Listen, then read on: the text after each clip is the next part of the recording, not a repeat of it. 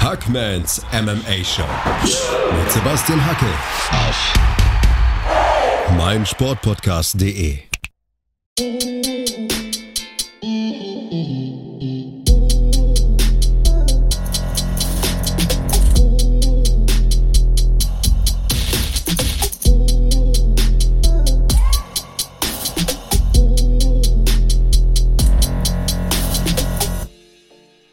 Hallo da draußen und herzlich willkommen zu Episode 78 von Hackmans MMA Show auf meinsportpodcast.de. Heute gibt es eine große UFC 259 Vorschau. Zusammen mit äh, der Zone Fight Sports Producer Karl Neidhardt werfe ich einen Blick voraus auf das kommende Wochenende. Aber zuerst wollen wir den Herrn mal vorstellen. Hallo Karl, wie geht's dir? Grüß dich, Sebastian. Vielen Dank für die Einladung. Und ja, mir geht es den Umständen entsprechend. Ich denke, äh, ja, pandemiebedingt ist es immer noch nicht äh, ja, optimal, also immer noch ein bisschen schwierig mit Lockdown etc. Da werde ich nicht alleine sein, aber den Umständen entsprechend geht es mir sehr gut. Da ist es ja umso besser, mal so ein bisschen zu podcasten, ein bisschen miteinander zu schnacken. Ne? Da geht es einem gleich viel besser. So schaut's aus. Karl, zunächst muss ich mich ja mal bedanken, denn fürs kommende Wochenende, da hast du mir gleich zwei Kollegen besorgt. Also das wird ja Erholungsurlaub im Vergleich zu den Veranstaltungen, die ich sonst alleine kommentieren muss.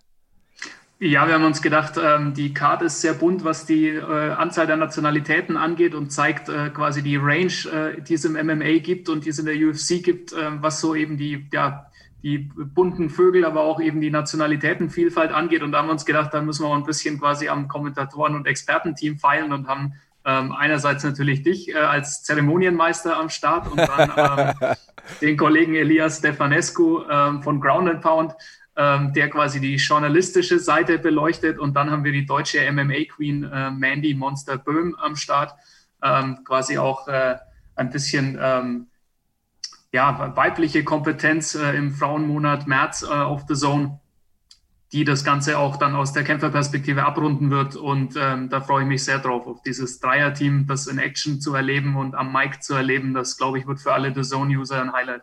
Ja, ich freue mich auch schon unglaublich. Sind beides sehr, sehr coole Menschen. Beide waren ja auch hier schon im Podcast zu Gast. Zuletzt in der letzten Ausgabe, Ausgabe 77, äh, Mandy Böhm über eine Stunde lang zu hören. Also wer es noch nicht gehört hat, gerne nochmal reinhören. Gibt es kostenlos auf allen Podcatchern und natürlich bei Mein Sport Podcast. Und du hast vom Kampfsportjahr und von der Zone gesprochen. Bisher ist 2021 ja tatsächlich ein großes Kampfsportjahr. Also das erste Quartal ist noch nicht mal rum und wir haben McGregor gesehen, wir werden Easy gegen Blachowitz sehen am kommenden Wochenende und geboxt wird ja auch auf der Zone, beinahe jedes Wochenende. Ja, jetzt erst am vergangenen Wochenende haben wir Canelo Alvarez, äh, Saul, Saul Canelo Alvarez in Action gesehen ähm, gegen Abn Yildirim. Ähm, kann man sich auch noch auf der Plattform anschauen tatsächlich. Also wer The Zone hat, gerne mal ins Real Life reingucken. Ähm, Kleiner Spoiler, lange hat es nicht gedauert. Auf jeden, Was ja auch seinen Reiz hat. hat definitiv seinen Reiz. Nein, und ist einfach im Moment einfach der beste Boxer der Welt. Punkt. Also Canelo muss man kennen und muss man auch einfach mal gesehen haben. Ähm, aber klar, ähm, da wird es Ende März auch nochmal spannend mit Alexander Povetkin gegen Dillian White. Haben wir da einen äh, recht äh, hochkarätigen Schwergewichtsfight ähm, auf der Plattform. Also Boxen, äh, UFC, WWE, also da ist für jeden was dabei, ähm, der es irgendwie mit ringartigen oder oktagonförmigen ähm, Arenen hält. Irgendwo, wo verschwitzte Männer und Frauen in kurzen Hosen und Outfits äh, sich prügeln, da seid ihr richtig bei der Zone. Ähm, bester Boxer hast du gesagt. Tyson Fury ist jetzt richtig sauer. Wenn man genau an den Lautsprecher hinhört, da sieht man ihn oder hört man ihn grummeln, glaube ich. Ja, ist halt einfach eine andere, äh, eine andere Gewichtsklasse. Also ich würde trotzdem, äh, wenn man einfach auch auf die, auf die Namen schaut, die ähm, Canelo geboxt hat, ähm, dann würde ich einfach trotzdem sagen, Canelo ist im Moment einfach Pound for Pound, wie man so schön sagt, einfach der beste Mann. Und ähm, ja, es ist schwierig. Ich glaube, Schwergewicht hat einfach immer seinen Reiz. Da brauchen wir nicht groß drum rumreden. Schwergewicht funktioniert immer. Wenn die schweren Jungs kommen, gibt es halt auch oft die schweren Knockouts und äh, da sind wir dann einfach an dem Punkt, da muss man auch ehrlich sagen, das versteht halt auch jeder. Ähm, ich habe das mal verglichen mit, das, was Canelo macht, ist äh, hohe Michelin-Gourmet-Küche. Das versteht auch nicht jeder und schmeckt aber trotzdem überragend. Und das andere ist einfach äh, wirklich äh, manchmal auch leicht zu verstehende Bierzeltkost. Oberpfälzer schweren, Schlachtplatte. Es ist so, es ist so. Einen schweren Knockout versteht einfach jeder, egal ob er schon in seinem Leben einen oder 500 Boxkämpfe gesehen hat. Ein schwerer Knockout funktioniert halt immer. Und ähm, ja, das, was Canelo macht, ist manchmal einfach, ähm, da muss man schon ein bisschen ähm, mehr vom Boxsport verstehen und ein bisschen genauer hingucken, um äh, wirklich die Qualität dann einschätzen zu können. Aber nochmal, wie hat Kollege Israel Adesanya, um auf UFC 259 überzuleiten, mal gesagt, there are levels to this. Das ist eine super Überleitung. Wir wechseln nämlich gleich vom Boxen zu unserem Lieblingsthema, den gemischten Kampfkünsten, dem MMA. Aber Karl, bevor es richtig rund geht hier im Podcast, erklär den Leuten, die dich hier noch nie gehört haben. Du warst ja schon ein paar Mal zu Gast, glaube ich. Einmal mindestens kann ich mich erinnern, was du genau machst bei der Zone. Ja, ist nicht ganz leicht, das zu umreißen, aber es ist, ähm, es nennt sich Producer. Ähm, es bedeutet im Grunde, ich bin ähm, dafür zuständig, ähm, rund um eben äh, WWE, Boxen und eben UFC äh, zu gucken, wie besetzen wir die Events, was äh, machen wir auf der Plattform rund um die einzelnen Events, ähm, wie quasi pushen wir auch äh, das Thema abseits der Plattform, also auch da quasi den Kollegen im The Zone-Universum entsprechend äh, Input zu liefern und Ideen an die Hand zu geben, wie wir eben das, das Thema ja, äh, Wrestling, aber auch Kampfsport eben größer machen, äh, wie wir das ins Bewusstsein der, der Sportfans bekommen und ähm, dann natürlich auch zu gucken, wie pushe ich jedes einzelne Event, welche Konzepte können wir entwickeln, damit wir eben ähm, die UFC, aber auch eben Boxen nochmal einmal besser erklären. Ähm, welche Dokumentationsideen gibt es? Welche ähm, Interviewgäste sollte man sich mal äh, reinholen oder versuchen, Kontakt aufzubauen? Also das ganze Thema aufzubauen und das ganze Thema rund um die Live-Events dann auch zu pushen und entsprechend die Live-Events ähm, attraktiv zu machen für ähm, die Sportfans da draußen und damit natürlich auch Abonnenten für The Zone zu generieren. Das ist meine Aufgabe und ja, das war jetzt sehr vereinfacht dargestellt, aber ich glaube, damit ist den Leuten draußen wahrscheinlich am besten geholfen, denn alles, was tiefer geht, wird dann auch schnell fachchinesisch und das ist dann nicht mehr so spannend. Das war gut, das war gut. If you didn't know, now you know. Und vom, Bo vom Boxen wechseln wir jetzt aber endgültig zum Lieblingsthema, wie gesagt, dem MMA. Am Wochenende, da kämpft UFC-Mittelgewichtschampion Israel Adesanya um die Krone im Halbschwergewicht. Und da ist der König ja bekanntlich Jan Blachowitz. Karl, du hast für der Zone ein Interview mit Jan geführt. Was ist er denn für ein Typ? Also Jan Blachowitz ist für mich, äh, glaube ich, wirklich aktuell der sympathischste UFC-Vertreter, den ich bisher interviewen durfte. Das muss ich einfach mal sagen. Ähm, was für ein netter Typ, was für ein entspannter Typ. Ähm, auch das ganze Handling rund um das Interview war einfach wahnsinnig sympathisch und nett. Ähm, wie er mit seiner ähm, Partnerin umgeht, jetzt sind sie Eltern geworden, wie stolz der ist, dass er jetzt einen kleinen Sohn zu Hause hat. Das ist einfach, ähm, also wenn dich das nicht berührt und wenn der Typ dich nicht irgendwie mit seiner Art catcht, dann weiß ich nicht, dann hast du wahrscheinlich kein Herz. Also es ist einfach wirklich ein super Typ und wenn man nichts über Jan Blachowitz weiß, der Mann hat sein Gaming-Zimmer geopfert, damit sein Sohnemann jetzt ein Kinderzimmer hat. Also alle mehr Game muss man nicht sagen. Alle Gamer fühlen mit da draußen. so schaut's aus. Sensationell, sehr, sehr gut. Ich mag ihn auch gerne. Geerdeter Typ, ähm, auf Augenhöhe wirkt das, wenn er mit Leuten und äh, Pressevertretern vor allem spricht. Ähm, gefällt mir. Guter Typ. Auch mit Israel Adesanya durftest du ja schon ein Interview führen. Was begeistert dich an ihm? Ich finde, Israel Adesanya ist einfach der Superstar, den die UFC 2021 und den die, die, die Welt 2021 braucht, meiner Meinung nach, weil ähm, er auf der einen Seite schon genau weiß, was er mit seiner Aufmerksamkeit anstellen muss und wie er seine äh, Aufmerksamkeit auch durchaus werthaltig ähm, im Sinne einer modernen Welt äh, einsetzen kann.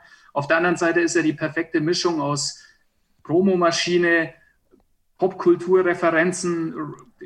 Der bedient sich aus allen Ebenen der Popkultur und, und zimmert sich da seine eigene In-Ring-Persona zusammen, die einfach so brillant funktioniert und die natürlich aber auch nur deswegen so brillant funktioniert, weil er einfach in den, in, in, ins Oktagon steigt und abliefert und mit einer Präzision arbeitet, die man so in der Form, glaube ich, auch nur selten findet. Deswegen, das ist einfach ein faszinierender Charakter, der noch dazu genau weiß, wie er, wann er, wo er die richtigen Knöpfe ja, drücken muss. Bestes Beispiel am Wochenende jetzt war äh, ein Boxkampf in äh, Neuseeland. Junior Farr hat da geboxt gegen Joseph Parker.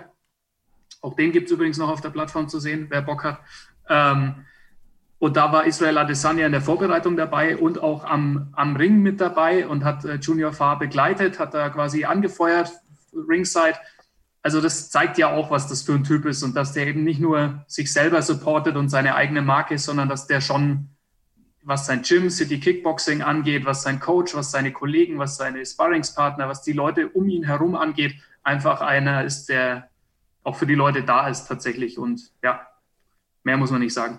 Ja, da passt einfach alles. Äh, sogar die Profibilanz. 20 zu 0 ungeschlagen, 9 zu 0 in der UFC. Und er liefert, wie du ja schon sagst, auch immer ab. Also bisher bestritt er neun Kämpfe in der UFC und verdiente sich bei sieben davon Bonuszahlungen.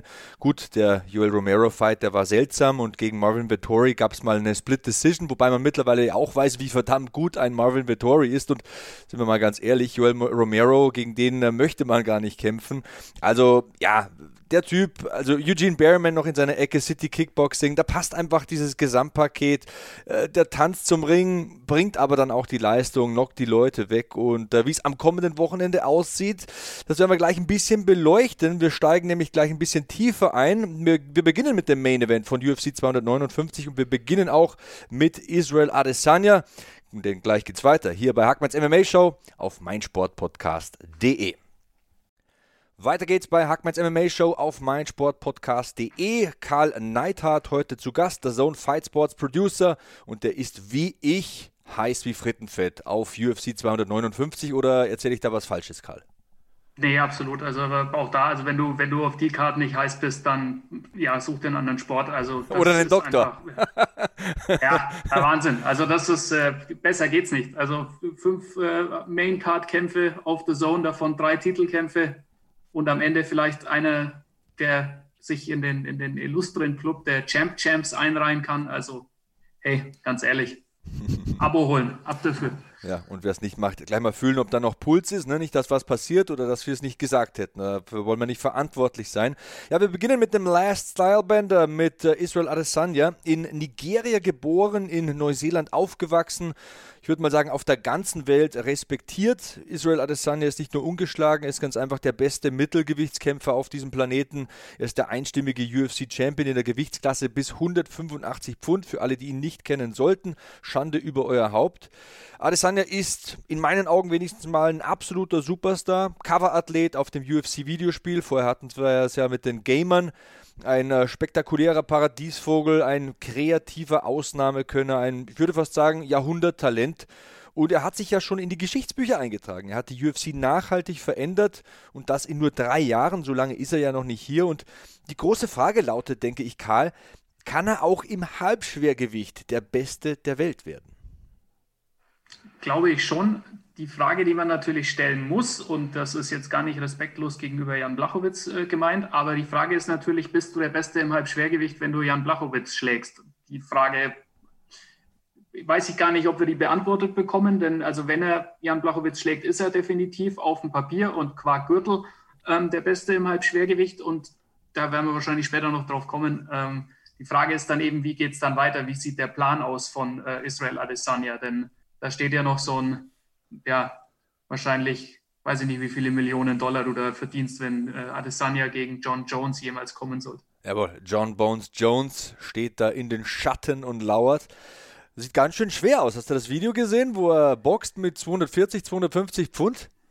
Ja, aber man muss trotzdem sagen, also wenn, ja, auch da, man wird es erst dann feststellen können, wenn er dann sein ähm, Schwergewichtsdebüt gibt, aber wenn der es natürlich schafft, seine äh, sein komplettes Repertoire an Techniken und äh, Talent und alles, was ihn so ausmacht, an Fiesheit, wenn er das schafft, das alles zu transportieren ins Heavyweight, auch nur ansatzweise, dann, uh, ich weiß nicht, ob mir dann selbst Stipe Miocic am Ende leid tut. Na, ich bin mir nicht so sicher. Ich würde eher dagegen halten. Also mich hat das nicht so überzeugt, was ich da gesehen habe. Kann aber auch sein, dass er es bewusst gemacht hat, um äh, die Leute ein bisschen zu trollen. Aber ich sag mal, diese Fehlertoleranz ist eine andere im Schwergewicht. In den äh, letzten Kämpfen wurde er durchaus häufig mal getroffen, wenn wir an Reyes denken oder an Santos denken und so weiter.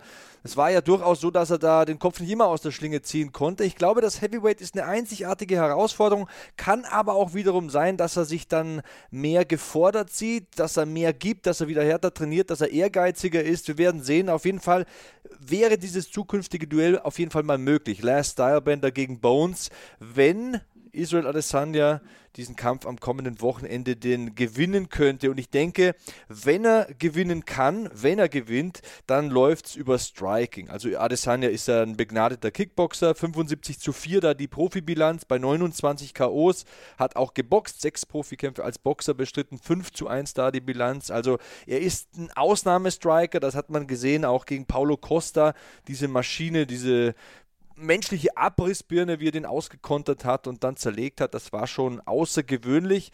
Der Gegner jetzt am kommenden Wochenende, übrigens nochmal am Wochenende Samstag auf Sonntag, in der Nacht von Samstag auf Sonntag, live ab 4 Uhr auf The Zone, im Original und auch äh, mit deutschem Kommentar zu sehen und zu hören, UFC 259. Der Gegner ist Jan Blachowitz, ein gestandener Halbschwergewichtler, Karl. Und ich glaube, das sieht man auch, wenn man die beiden so sieht. Äh, beim Wiegen hat man sie ja noch nicht gesehen und bei der Gegenüberstellung auch noch nicht. Aber ich glaube, das wird einem erst bewusst werden, wenn die mal nebeneinander stehen, was dieser Blachowitz eigentlich für eine Kante Kante ist. Absolut, absolute Kante und äh, eben einfach ein Veteran in dem Sport und auch ein Veteran in der Gewichtsklasse und dementsprechend ähm, gerade vor dem Hintergrund, dass Adesanya auch nicht äh, vorhat, draufzupacken wesentlich. Er sagt, er wird das Gewicht, mit dem er so alltäglich rumläuft, mitnehmen, dann kommt er quasi hin. Ähm, wird spannend. Also, aber das wird natürlich genau der Trick sein. Also die Frage ist natürlich schon, wie kriegt Blachowitz seine Power, die eben dann auch aus der Masse kommt, kriegt er die Power an den Mann. Und auf der anderen Seite kommt Adesanya mit der gleichen Dynamik dann zu Rande, äh, kommt eben den, den, der, der Masse und der, der, Kraft von Blachowitz eben aus und kann diese Seziertechnik äh, dann auch wirklich an den Mann bringen. Und dann reden wir von der klassischen Chop-Him-Down-Taktik meiner Ansicht nach. Äh, so, also du musst es wie ein Baum sehen, so Stück für Stück für Stück und irgendwann fällt er. Und so, also so sehe ich ehrlich gesagt erstmal jetzt die, die Taktik vor, bevor wir irgendwas gesehen haben, würde ich davon ausgehen, dass das so der, der Plan sein wird. Ähm, einfach Stück für Stück ihn, ihn anzuhacken und dann irgendwann fällt die polnische Eiche. So sieht's aus, ja, mit der kleinen Stichsäge immer wieder Nadelstiche setzen. Ähm, ja, ein paar Worte vielleicht zu Jan Blachowitz. Ähm, ich glaube, er ist ein Mann, so kann man es wohl am besten beschreiben, der sich stets weiterentwickelt hat und genau zum richtigen Zeitpunkt die Titelchance bekam. Also nach 13 Jahren als Profi, äh, nach Siegen gegen Corey Anderson, gegen Shaka Ray, gegen Luke Rockhold, da stand er dann irgendwann da, wo er immer stehen wollte, in einem großen Titelkampf und diese Chance konnte er nutzen. Im vergangenen September erfüllte er sich seinen Lebenstraum, besiegte Dominic Reyes, wurde UFC-Champion im Halbschwergewicht. Und du hast ja auch schon ein bisschen angedeutet, er hat einen beeindruckenden langen Weg hinter sich, hat unter anderem 13 Mal für KSW gekämpft. Darüber möchte ich ähm, Samstagnacht bei der Live-Übertragung auch ein bisschen mit Elias sprechen, der da viele Kämpfe von ihm begleiten durfte. Und am kommenden Wochenende, Samstagnacht, bestreitet er seinen 16. Kampf in der UFC. Wenn er den gewinnt, Karl, dann wird sich sein Leben nachhaltig verändern. Das wage ich mal zu prophezeien. Noch nachhaltiger. Also es hat sich bereits nachhaltig geändert. Das hat er auch in dem Interview erzählt. Also die Tatsache, dass er einfach äh, da auch bei, bei hochrangigen Politikern äh, zu Gast war, äh, einfach die Leute ihn wirklich in, in Massen am Flughafen empfangen haben. Also Jan Blachowitz hat sich in eine Kategorie mit Robert Lewandowski, mit, mit Kamil Stoch, äh, also berühmter Skispringer aus, äh, aus Polen, für die, die den jetzt vielleicht nicht kennen.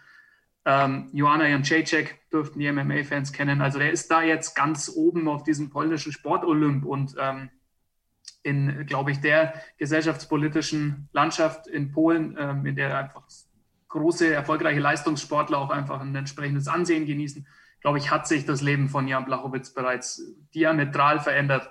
Und klar, wenn er jetzt den, ich glaube, den ein Hype-Train ist es ja nicht, sondern es ist ja berechtigter Hype. Also wenn der aber es schafft, jetzt einfach die 1 in äh, 20 zu 1 zu werden ähm, bei Israel Adesanya, dann klar wird der, wird, wird der Hype und wird, wird, die, wird die Begeisterung und wird sein, sein, sein, äh, sein Stand in Polen natürlich noch größer. Okay. Aber ich glaube, der, ich glaube, der Typ, ich weiß gar nicht, der wirkt auf mich auch so tatsächlich, dass jetzt gerade, der ist Champion, der ist Papa geworden. Ich glaube, den holt gerade eh nichts vom Olymp. ja, ist schon mega lange dabei. Er hat äh, 2007, 2008 und 2010 dieses Light Heavyweight Turnier gewonnen bei KSW, war dann der Light Heavyweight Champion, also Champion im Halbschwergewicht bei KSW. Dann lange jetzt in der UFC und ähm, ja, auch da jetzt eine Erfolgswelle, würde ich mal sagen. Vier Siege in Folge ist auch so gut wie noch nie zuvor, schließt über 50% seiner Takedown-Versuche erfolgreich ab. Wenn wir jetzt mal so ein bisschen in die Meta-Ebene reintauchen, Brazilian Jiu-Jitsu Black Belt, also ich würde mal sagen, in puncto Grappling, Ringen, Bodenkampf hat er die deutlichen Vorteile gegenüber Adesanya. Und er hat, das hast du auch schon ein bisschen angesprochen, diese Polish Power, von der er ja immer spricht. Er ist eine Wumme im Gegensatz zu Adesanya, der eher schlank und filigran gebaut ist. Also Blachowitz ähm, wie du schon gesagt hast, eine, egal welche Baumart man nimmt, es ist ein stabiler Baum, eine Eiche oder was weiß ich was, der Mann aus Warschau. Und ähm, ja, seine Fähigkeiten natürlich auch im Stand. Der war Amateurweltmeister im Muay Thai.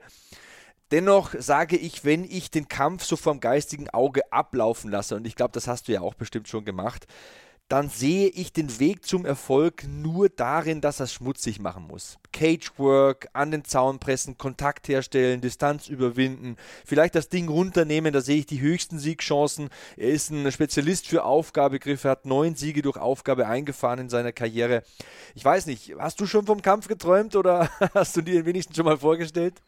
Ich bin sehr nah bei dir, ähm, tatsächlich in der, in der, in der ähm, Prognose. Ähm, das ist tatsächlich glaube ich, ein, ein ähm, wie soll man das sagen, ein verschütteter Schatz, dieses Ground Game von Jan Blachowitz, weil das natürlich durch, also für, für, die, für viele wahrscheinlich erstmal gar nicht so ähm, ins Auge sticht, weil der natürlich eben über diese Legendary Polish Power kommt ähm, und, und das natürlich sehr viel Aufmerksamkeit zieht und er das ja auch sehr oft erwähnt. Er hat ja auch im, auch im Interview angesprochen auf ähm, die Frage, ob er, ob er vorhat, eben das äh, Ganze auf den Boden zu verlagern da hat er auch gesagt, ja, kann ich schon machen, ich würde es aber lieber im Stand regeln. So, das gleiche hat er in dem Reyes-Kampf, als er danach gefragt wurde, ob er eigentlich nicht lieber gerungen hätte, hat er gesagt, ja, ja, schon, aber ich habe dann gesehen, ich komme im Stand auch klar, Bodykick und so weiter und so, das und so geht er das auch an. Also der würde es gerne im Stand regeln, aber ich glaube auch ehrlich gesagt, dass er die größten Chancen hätte, wenn er ihn, wenn er Adesanya wirklich zu fassen bekommt und wenn er die Chance hat, ihn, äh, ihn auf den Boden zu verlagern da glaube ich, hat er wirklich sehr, sehr große Chancen, weil oben im Stand ist einfach die Frage, bringt er diese Power eben an den Mann? Das haben andere versucht, äh, Romero, Costa. Also wir brauchen nicht immer wieder dieses Narrativ äh, zu, quasi neu aufzumachen mit, ist, kann Adesanya einen großen, starken Jungen ausnocken, weil ja, das kann er. Das hat er bewiesen und warum soll er das nicht eine, eine, eine Gewichtsklasse drüber auch können? Also die Fähigkeit sehe ich definitiv.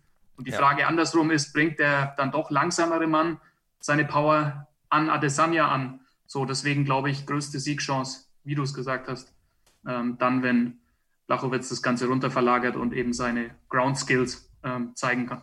Ich bin ja der mega Fight-Nerd und habe äh, heute Nacht schon ein bisschen vom Kampf geträumt und das ist jetzt wirklich nicht übertrieben. Und ich habe verschiedene Szenarien durchgeträumt. Musste zweimal aufstehen, ich hatte ein bisschen viel getrunken und äh, jedes Mal, wenn ich dann wieder ins Bett gegangen bin, äh, ist es anders gelaufen. Also ich habe verschiedene Dinge, ist wirklich kein Witz, ist wirklich kein Witz. Also zunächst habe ich mir mal vorgestellt, Easy zerlegt Blauwitz wie Paulo Costa. Übrigens, lämste Ausrede ever. Ich habe eine Flasche Wein getrunken vor dem wichtigsten Kampf meines Lebens und konnte nicht performen. Bitte, Paulo Costa. Du siehst überragend aus. Also du hast Muskeln an Stellen, da habe ich nicht mal Stellen. Du bist ein klasse Kämpfer, super Punching Power, gehst keinem Kampf aus dem Weg, aber hör mir auf. Hör mir bitte auf. Also das ist doch sowas von lame, diese Aus Ausrede, Karl. Oder liege ich daneben? Ich weiß gar nicht, warum man das nötig hat, aber ja, ich tue mir mit sowas auch schwer. Also vor allem, da, da hat doch auch keiner gefragt. Also jetzt mal ehrlich, wer, wer muss denn jetzt da, weiß ich nicht, ein halbes Jahr fast nach dem Kampf da ums Eck kommen und irgendwie, also weiß ich nicht, hätte er sich sparen können, meiner Meinung nach, aber da sind wir da gleich. Meinung. Meinung ist jetzt nicht unbedingt das, ähm, das Wichtigste bei einem Journalisten, deswegen halte ich mich damit zurück, aber ja, also hätte er gerne auch für sich behalten können. Lieber Paulo Costa, lieber Paulo Costa, hätte jetzt gerade noch gefehlt, dass er dann einen Weinsponsor hat und sagt, es war die und die Marke und deswegen trinke ich jetzt eine andere und das ist mein neuer Sponsor und der ist viel besser, davon gewinne ich jetzt den nächsten Kampf. Egal. Ja, aber er äh, hat ja auch direkt nach dem Kampf irgendwas von einem Vertrag erzählt, von wegen Sign, sign the Contract, wo, wo es gar keinen Vertrag gab. Also er sollte diesen Kampf einfach abhaken und sollte jetzt sich konzentrieren auf Robert Whittaker. Da hat er, wird es schwer genug haben. Oh ja. Und ja, also den Adesanya-Kampf, je weniger Paulo Costa nochmal in der Retrospektive über diesen Kampf spricht, umso besser für ihn und für seine weiteren Karrierechancen, meine Meinung. Ich glaube auch. Ähm, dann habe ich, äh, das war der zweite Traum, von äh, einem Stinker geträumt, wie Izzy gegen Joel Romero, wobei ich nicht hoffe, dass es so kommt, aber das war wirklich der zweite Traum. Zum dritten weiß ich gar nicht mehr, aber ich habe mir noch ein paar weitere Szenarien ausgemalt. Ich glaube mal, aus der Zone-Producer-Sicht wollen wir keinen Stinker haben, ne? Wer will schon einen Stinker haben? Also ob, ob der Zone Producer oder der Zone User oder der Zone Kommentator, ich glaube, keiner will einen Stinker haben. Das war Deswegen, hart. Das war hart damals. Ja, also. aber, aber ja, aber auch, ich meine, das darf man halt auch immer nicht vergessen. Also ich bin mittlerweile natürlich, nochmal, ich bin in der Position, wo ich mir das freilich nicht wünsche.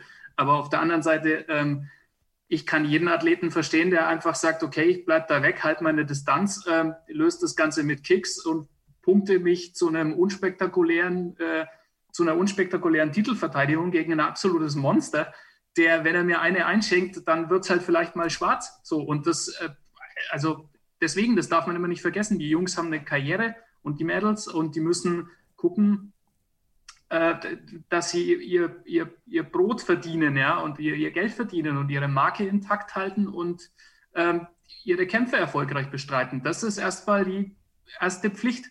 Und die erste Pflicht lautet nicht, dich oder mich oder jemanden da draußen zu unterhalten und besonders spektakulär das Ganze zu machen. Wenn es sich ergibt, schön. Aber in erster Linie sind die Damen und Herren in der UFC und auch in vielen anderen Sportarten in erster Linie mal dazu verpflichtet, ihr äh, erfolgreich ihr Zeug zu machen. So. Und das darf man auch immer nicht aus den Augen verlieren, finde ich. Wobei Onkel Dana es schon gerne sieht, wenn es spektakulär ist. Ne? Wenn wir ans vergangene Wochenende denken, das hat ihm nicht so gefallen, was da passiert ist im Main Event. Ja, klar, aber auch das macht es ja den Athleten nicht leichter. Curtis Blades hat darüber ja auch erzählt im Vorfeld zu, dem, ähm, zu seinem letzten Kampf, dass ihm dann gesagt, dass, dass dir dann vom Chef relativ klar gesagt wird, von wegen hier, ähm, ist nicht spektakulär genug, da muss mehr kommen. Also ich weiß auch nicht, ob das weiterhilft. Also wie gesagt, ich, das eine, ich kann beide Sichtweisen verstehen und ich verstehe auch, ähm, dass man sich als, als Chef der Promotion, dass man sich da wünscht, ähm, dass die die Jungs spektakulär, die Jungs und auch die, die Frauen spektakulär abliefern. Aber nochmal, in erster Linie geht es darum, äh, ja, die eigene Karriere weiter aufzubauen. Und das geht halt nun mal in erster Linie über Siege. Und das Adesanya, und er hat sich ja in dem Kampf, wenn ich mich richtig, richtig erinnere, auch früh eine gefangen von äh, so eine Overhand Right von ähm, Romero. Die schmeckt nicht und gut. So schaut's aus. Und da denke ich, würde er was geschmeckt haben, was ihm nicht getaugt hat. Und dann hat er sich gedacht, na, muss ich kein zweites Mal haben in den. So, und das hat er ja dann auch erfolgreich so hinbekommen. Und da kannst du auch mal damit leben, dass du mal ausgebucht wirst. Also das, mein Gott. Ist halt das kann, so, er ne? ab, das kann er schon ab. Das, das, Gute an solchen Kämpfen ist ja, ähm, die Zuschauer schlafen so ruhig ein bei solchen Kämpfen, dass die eh nicht mehr umschalten können. Deswegen ist es für der Zone auch nicht schlimm. Aber jetzt äh, ganz im Ernst zurück zum Ernst. Ähm, ich habe mir dann nochmal wirklich zwei verschiedene realistische Szenarien versucht auszumalen. Ich versuche ja immer verschiedene Konstellationen auch in meinem Kopf durchzuspielen. Und ja, eine Konstellation war natürlich, Blachowitz gelingt es, eine Clinch-Situation herzustellen oder Blachowitz holt sich gar einen Takedown. Und äh, wir wissen ja mittlerweile, Israel Alessandria hat auch sein Brazilian Jiu-Jitsu ein bisschen weiterentwickelt, trainiert ja mit Andre Galvao von Atos Jiu-Jitsu. Wobei ähm, Brazilian Jiu-Jitsu Purple Belt gegen den erfahrenen Jan Blachowitz, der Turniere gewonnen hat im Grappling, ich würde mich nicht drauf verlassen, habe ich für mich entschieden. Ich, ich kaufe es Adesanya auch nicht ab. Ich habe äh, heute erst ein Interview mit ihm gesehen, wo er erzählt hat, ähm, ja, ich würde mir mal wünschen, quasi, dass mein, meine Gegner mich in eine Situation bringen, wo ich das zeigen kann, was ich gelernt habe in meinem BJJ und ich würde da gerne mal was zeigen und äh, warum nicht? Und äh, das fehlt mir quasi auch noch, dass ich mal wirklich am, jemanden zum Tappen bringe. Ich, ich, ich weiß es nicht, ob er es wirklich will. ich glaube nicht, dass er es will.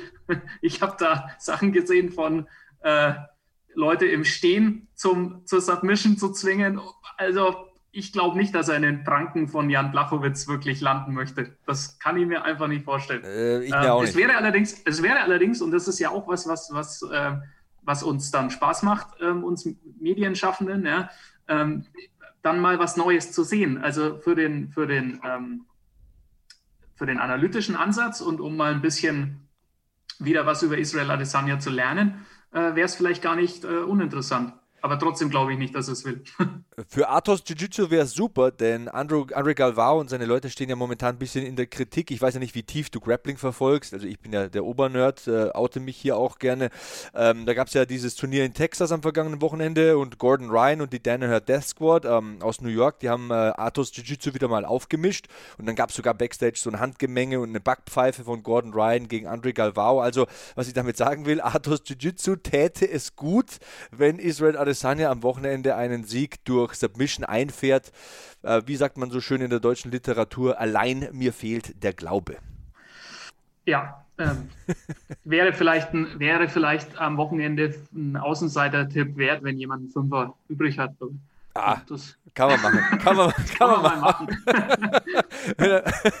Ganz genau, so sehe ich es auch.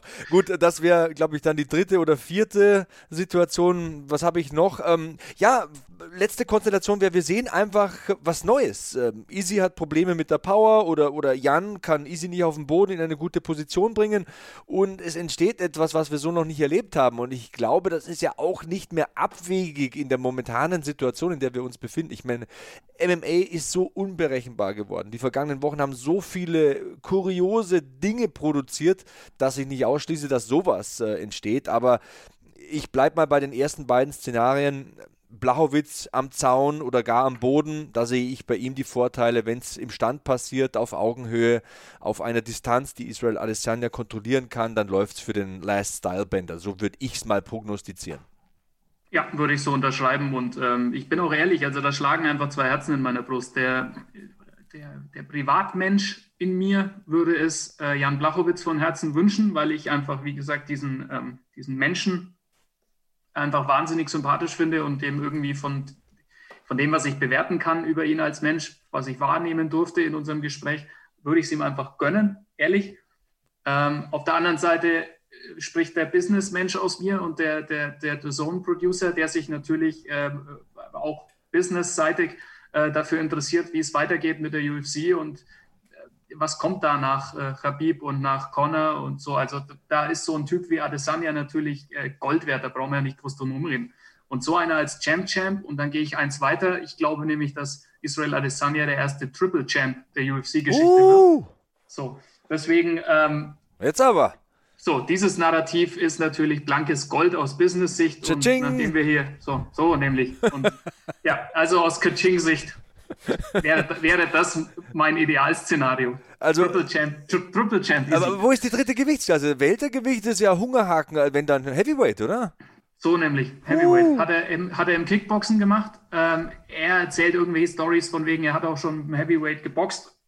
Das, wie ernst ich das nehmen möchte, lasse ich jetzt mal offen. Aber ich traue es ihm zu, ganz ehrlich. Wenn er sagt, er geht ins äh, Halbschwergewicht und legt da nicht so wahnsinnig viel drauf, dann hat er noch Potenzial. You und got dann, me thinking. Ja, und dann jagt er Jones und dann sehen wir das im, möglicherweise im Heavyweight und dann sprechen wir von möglicherweise Champ Champ Izzy gegen Heavyweight Champ Jones. Boom, Universum explodiert. Boom, Schakalaka. Und wir brechen das Internet. Also jetzt haben wir genug Food for Thought hinterlassen. Ihr wisst, was ihr zu tun habt. Da Samstag auf Sonntag, 4 Uhr live auf der Zone. Das ist der Hauptkampf. Zum Abschluss des Hauptkampfes noch das Tale of the Tape. Das habe ich auch schon ein bisschen analysiert heute in meiner Vorbereitung.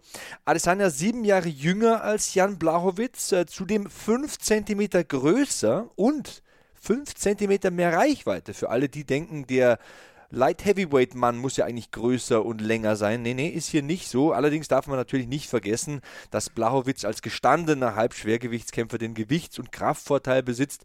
Ich meine, der hat natürlich einen Tag vor dem Kampf die 93 Kilo, aber der wird mit Sicherheit von weit über 100 Kilo runtercutten und äh, Adesanya selbst hat es ja mal gesagt, ich wiege nie 200 Pfund oder mehr, also ich rechne mal so 195, 200 Pfund vielleicht, der wird sich nicht maßgeblich körperlich verändern. So, jetzt glaube ich, haben wir wirklich auch alles abgedeckt hier, was den Hauptkampf betrifft und ähm, es ist ja noch so viel vor uns. Also du hast vorhin von den Frauen gesprochen, da machen wir gleich eine kurze Pause und dann kommen wir zurück mit dem Co-Main-Event im Federgewicht der Frauen. Amanda Nunes die Doppel-Championess. Sie muss es mit Megan Anderson aufnehmen. Gleich geht's weiter hier bei Hackmans MMA Show auf meinsportpodcast.de. Bei Volvo haben Sie jetzt die Qual der Wahl. SUV oder Kombi. Plug-in oder Mild-Hybrid? Black oder Business Edition? Keine leichte Entscheidung, denken Sie? Ganz egal, wie Sie sich entscheiden. Bei unseren Editionsmodellen profitieren Sie von einem Kundenvorteil von bis zu 7300 Euro. Jetzt bei Ihrem Volvo-Händler. Zeit für den Co-Main-Event hier bei Hackmans MMA Show auf meinsportpodcast.de. Am Wochenende steigt sie wieder ins Oktagon. Amanda the Lioness Nunes. Ach, ich habe ja viele junge Zuhörer, Karl, und deswegen ist es mir wichtig, dass Menschen verstehen, wie bedeutend Amanda Nunes für die Kampfsportgeschichte ist. Wer weiß, wie lange wir Nunes noch aktiv erleben dürfen, und deswegen ist es für mich ein absolutes Privileg, die Kämpfe dieser Frau zu kommentieren. Welchen Eindruck hast du denn von ihr? Vote, wie man das äh, eigentlich äh, politisch korrekt sagt, nämlich Greatest Woman of All Times. Diese Frau ist das Beste, was rumläuft, ähm, sportlich. Und das ist einfach, da gibt es auch keinen Weg drumherum, wen die alles besiegt hat. Äh, keine, bleiben keine Fragen offen. Ich finde ein bisschen, sie ist in der Bringschuld jetzt äh, am Wochenende, weil so ein, so ein bisschen ist ihr das Spektakel abhanden gekommen. Da sind wir wieder bei meiner Aussage von vorhin, wo ich gesagt habe, äh, die müssen ihre Pflicht machen und müssen gucken, dass sie ähm, ihre Titel verteidigen und ihre Siege einfahren und dann gibt es Money, Money, Money. So, stimmt. Aber bei Amanda Nunes, finde ich, wäre es mal wieder soweit jetzt. Nach äh, eher so im, im Verwalt, also hat sich gar nicht so leicht getan gegen Jermaine de Randomy, hat dann ähm, gegen Felicia Spencer recht dominant, aber jetzt auch nicht spektakulär gewonnen. Also da finde ich, könnte mal wieder, da könnte mal wieder was kommen. So, und ich glaube ehrlich gesagt auch, dass Megan Anderson dafür das tut mir sehr leid. Äh, also große Entschuldigung geht raus nach Australien. Aber Megan Anderson sehe ich ehrlich gesagt fast chancenlos. Und ich glaube, das wird ein spektakulärer Knockout für Amanda Nunes ähm, mit einem fetten Ausrufezeichen. Ja, sie wird von vielen Experten als beste Kampfsportlerin des Planeten bezeichnet und ich möchte hier nicht widersprechen. Die Frau ist eine Maschine, kein Zweifel. Also im Alter von sieben Jahren begann sie mit dem Karate-Training. In der Jugend kamen dann Boxen und Jiu-Jitsu dazu. Sie hatte nie einen richtigen Job. Im Alter von 19 Jahren debütierte sie dann als MMA-Profikämpferin und mittlerweile ist sie die höchst dekorierte Athletin der UFC-Geschichte. Die einzige Frau, die jemals zwei Titel gewinnen konnte und die einzige Frau, die zwei zwei Titel in unterschiedlichen Gewichtsklassen auch verteidigen konnte, parallel. Und ja, Amanda Nunes ist eine ganz besondere Athletin. Es ist ein Privileg, ich kann mich nur wiederholen, ihre Kämpfe kommentieren zu dürfen. Und ich habe mir heute mal die Mühe gemacht, bei Wikipedia mal so ihre ganzen Rekorde rauszusuchen. Das kann man in einer Live-Übertragung gar nicht verbraten, was da alles steht. Also es gab ja bisher vier Kämpfer, die zwei Titel parallel halten äh, konnten. Sie gehört natürlich dazu.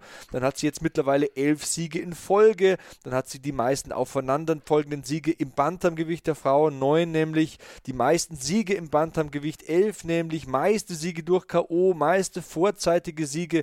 Keine Frau, kurz gesagt, um das abzurunden, konnte in der UFC öfter gewinnen als Amanda Nunes. Ich glaube wirklich, also wenn es da so einen Mount Rushmore des Frauen-MMA gibt, dann muss man ihren Kopf besonders groß machen ich gehe noch eins weiter, nicht nur das Frauen-MMA, sondern das Frauensports generell. Und die Frau ist. Vielleicht sogar, Karl, wenn ich da einhaken darf, vielleicht sogar ja, des, des MMA. Also, wenn ich einen Mount Rushmore ja. des MMA mache, ich gehe so weit, mache ich Amanda Nunes so in die Mitte rein. Mache sie in die Mitte rein. Die ist so dominant, das gab es kaum irgendwann mal.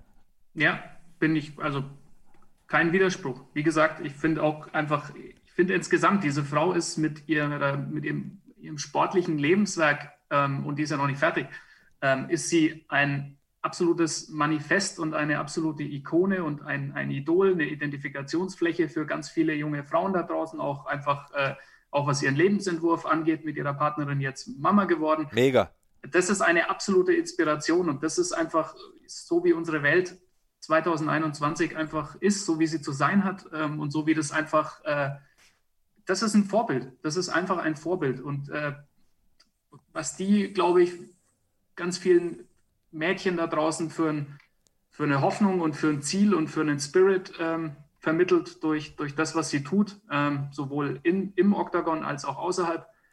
Das kann man gar nicht hoch genug bewerten und das sollte man viel öfter und viel lauter ähm, kundtun, weil das äh, wissen immer noch jenseits der MMA-Welt immer noch viel zu wenige und äh, da versuchen wir tatsächlich auch bei The Zone einen Beitrag zu leisten, dass das noch äh, mehr ins Bewusstsein der Leute kommt, weil wir haben vorhin von den vielen Nationalitäten auf der Karte gesprochen. Das geht ja noch weiter mit Lebensentwürfen etc.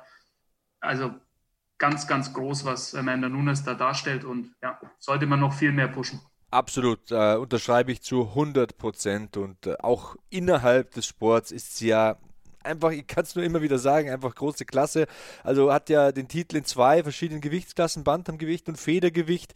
Dann diese Palette an Fähigkeiten. Man sagt ja, gut, Strikerin, Powerpuncherin, hat alles weggenockt von Misha Tate über Ronda Rousey, über Chris Cyborg bis hin zu Holly Holm, aber ist ja auch noch Black Belt im Jiu-Jitsu, ist Braungurt im Judo, ähm, hat die Mundials gewonnen, die Pan Americans, war brasilianische Staatsmeisterin, also die hat ja im Jiu-Jitsu, so, Jiu-Jitsu da, da versteckt mir fast die Sprache, weil ich so aufgeregt bin. Äh, hat in diesem Sport ja so, so viel geleistet. Also, und äh, auch das Ground Game, das vergessen so viele. Du hast von diesen, in Anführungszeichen, Verwaltungssiegen zuletzt gesprochen. Die Frau hat 19 Takedowns in der UFC. Auch das ist Topwert. Ähm, man kann sie nicht nur auf Power und Aggressivität reduzieren, sie hat so eine Palette an Fähigkeiten, sie ist so eine komplette Kampfsportlerin.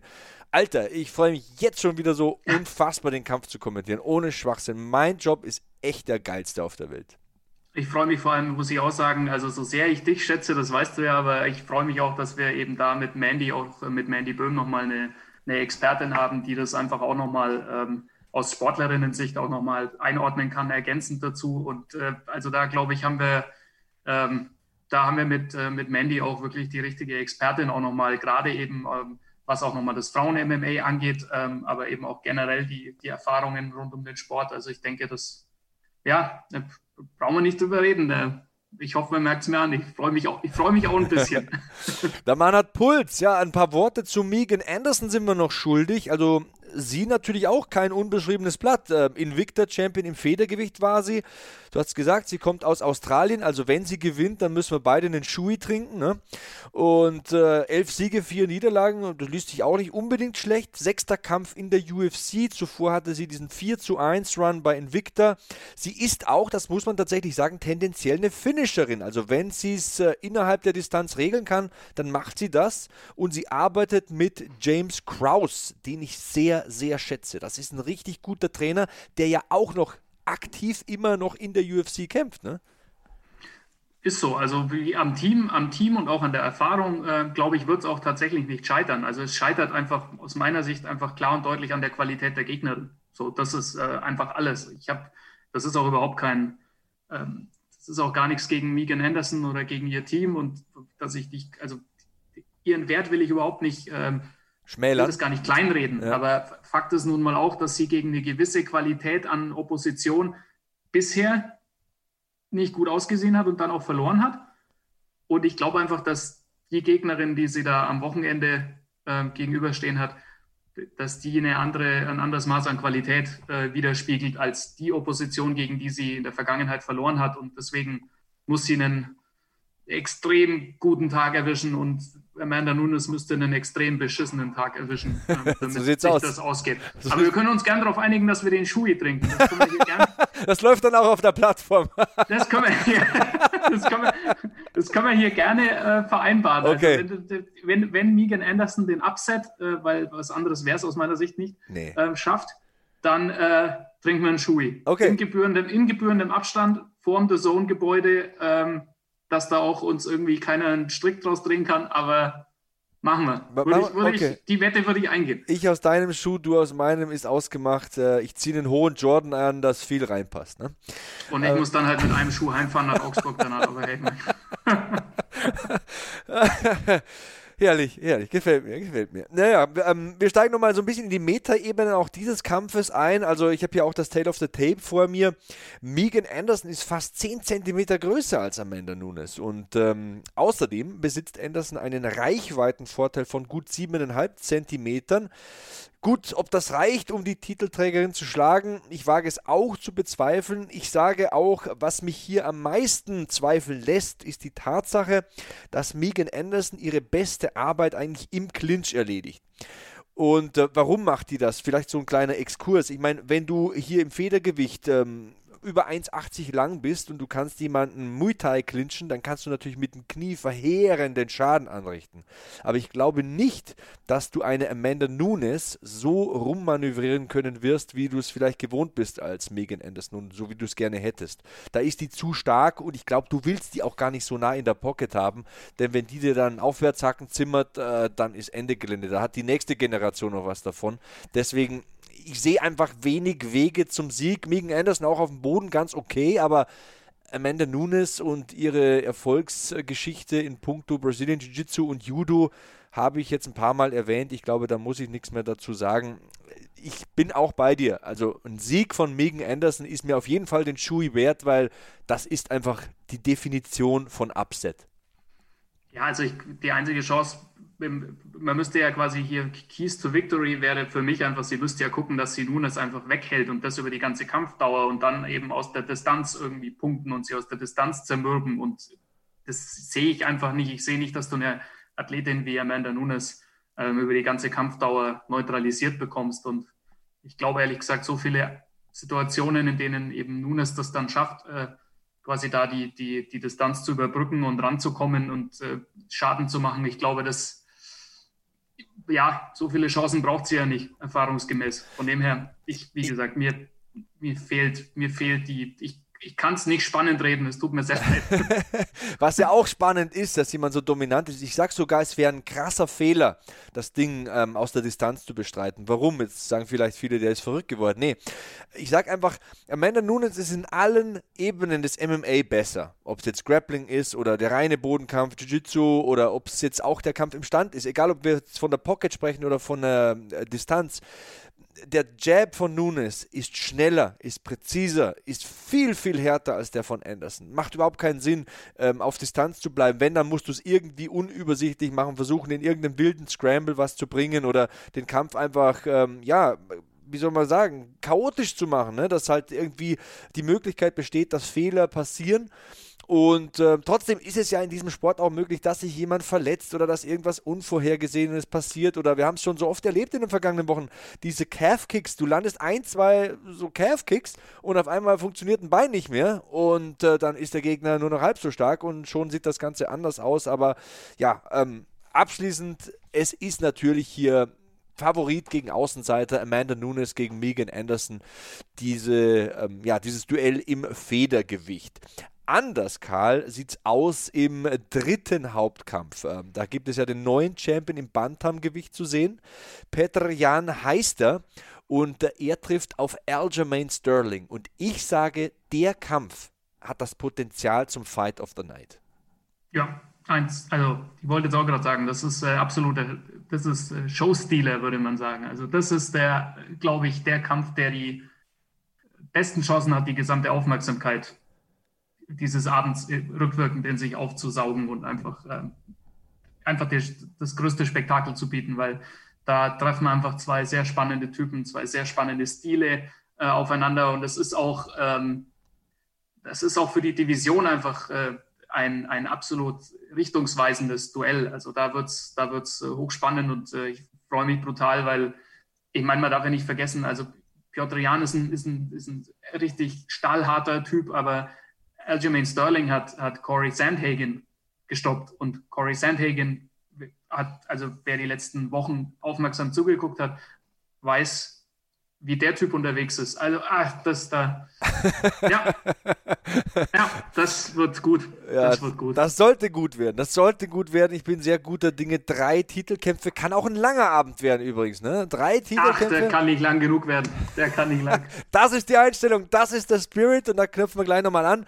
Ähm, hier bei Hackmans MMA Show auf meinsportpodcast.de. Gleich reden wir über Petrian gegen Aljamain Sterling. Den dritten Main Event sozusagen. Äh, das Duell um die Krone vorne im Bantamgewicht der Männer. Also bleibt dran, Karl Neidert ist hier, ich auch. Wir sind gut drauf, wir sind motiviert und ihr hoffentlich auch. Hier bei Hackmans MMA Show auf meinsportpodcast.de. Was zum Teufel, du Bastard? Du bist tot, du kleiner Hundeficker. Und dieser kleine Hundeficker, das ist unser Werner. Ein ganz normaler Berliner Kleinstkrimineller, der dann aber im Knast das Ding seines Lebens dreht. Una Fantastica Risetta Perla Pizza. Er klaut seinem Zellengenossen ein Pizzarezept. Aber nicht irgendeins. Und mit dem eröffnet Werner dann die beste Pizzeria Berlins. Doch Werners Glück ist nur von kurzer Dauer. Denn es hagelt Probleme. Werners Pizzaparadies. Erstmals großes Kino- und Podcast-Format. Mit fetter Starbesetzung. Alina But, Kida Ramadan, Edin Hasanovic, Oliver Koritke, Ralf Richter, Ben Becker, Winfried Glatzeder, Anna Schmidt und viele mehr. Abonniert die Scheiße. Jetzt macht schon, mach! Weiter geht's mit dem dritten von drei Hauptkämpfen am kommenden Wochenende bei UFC 259. Das Ganze gibt's zu sehen auf der Zone in der Nacht von Samstag auf Sonntag live ab 4 Uhr und es wird übertragen live aus dem UFC Apex in Las Vegas, Nevada. Ich darf das Ganze kommentieren an der Seite von Elias Stefanescu und Mandy Monster Böhm. Shoutout nochmal an die zwei. Und ja, Karl, ähm, bisschen, ein paar Worte vielleicht auch zum Russen Peter Jan. Ähm, der wollte ja unbedingt diese Titelchance. Bei UFC 251 im Juli 2020 war es dann endlich soweit. Er besiegte die Legende Jose Aldo und ähm, seit seinem UFC-Debüt 2018 hat er in meinen Augen so eine Schneise der Verwüstung in der UFC hinterlassen. Also wenn man hier mal äh, den Wikipedia-Eintrag sieht, also John Dodson, Jimmy Rivera, Uriah Faber, er hat sie einfach alle besiegt. Jan ist ungeschlagen in der UFC was soll ich sagen über den Mann? Grandiose Technik, super Beinarbeit, hoher Fight-IQ, alles außergewöhnlich und ich würde fast auch sagen, im Alter von 28 Jahren hat man die beste Zeit noch vor sich. Ja, ich würde aber auch sagen, ähm, er muss schon noch ein bisschen was beweisen, weil ähm, ich, zu Anfang des Aldo-Fights ist er durchaus mal ein bisschen unter Druck geraten, hat es dann auch über, seinen, über den langen, langen Atem ein Stück weit mit, mitgeregelt hinten raus. Aber ich, mich würde interessieren, wie der reagiert, wenn er so richtig mal Druck bekommt. Und ich hoffe, dass das in dem Fall, in dem Kampf passieren wird, ähm, weil das würde mich interessieren, wie der reagiert, wenn er wirklich mal unter Druck gerät und wenn er mal nicht der, also wenn es so nach dem Motto Bully the Bully läuft ja, ja. und er mal nicht der ist, von dem der Druck ausgeht, dann wird es, denke ich, spannend. Deswegen, und das erhoffe ich mir von dem Kampf, weil, weil Sterling dazu einfach in der Lage ist, meiner Meinung nach, auch von seinem Skillset.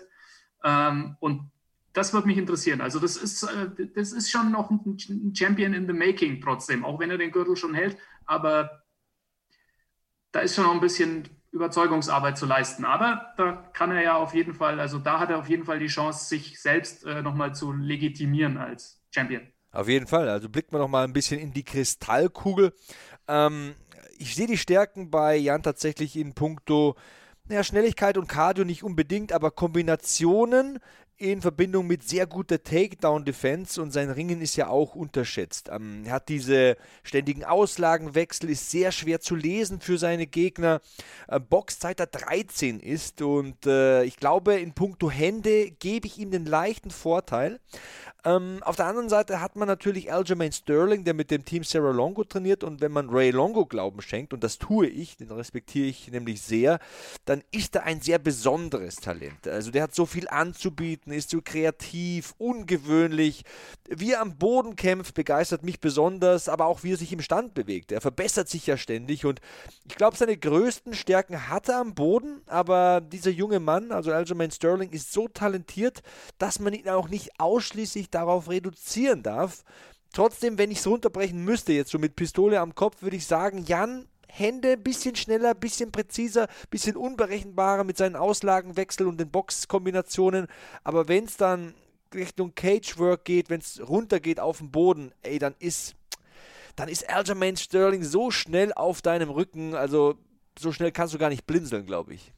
Und das macht es ja, das macht's ja so spannend. Also diese, diese, diese Skillsets, die einfach so doch einfach auch sehr schön zueinander passen, finde ich, und die es einfach spannend werden lassen. Und wenn man sieht, wie Sterling auch mit seinen Kicks jeweils eben seine, seine Schläge, aber auch seine, seine, Takedown, seine Takedowns vorbereitet, das ist schon, das ist schon eine spannende Kombination. Also der Typ, äh, der Typ hat schon, äh, hat schon das ein oder andere Ass in der, in der Arschtasche. Und ähm, da bin ich sehr gespannt. Also das wird wie gesagt, da muss, da muss Jan durch. Also die Qualität von Petrian ist, ist sehr unbestritten. Also da, das hast du alles angesprochen und äh, also das wird auch, das, das wird einfach ein tougher Fight. Also das ist für mich so eine richtige 50-50-Kiste. Also ich sehe da echt keinen wirklich deutlichen Vorteil, sondern das, Aber deswegen, wenn, wenn, Jan den, wenn Jan Sterling schlägt, dann glaube ich, hat er sehr viele Fragezeichen hinter seiner Titelregentschaft erstmal beseitigt.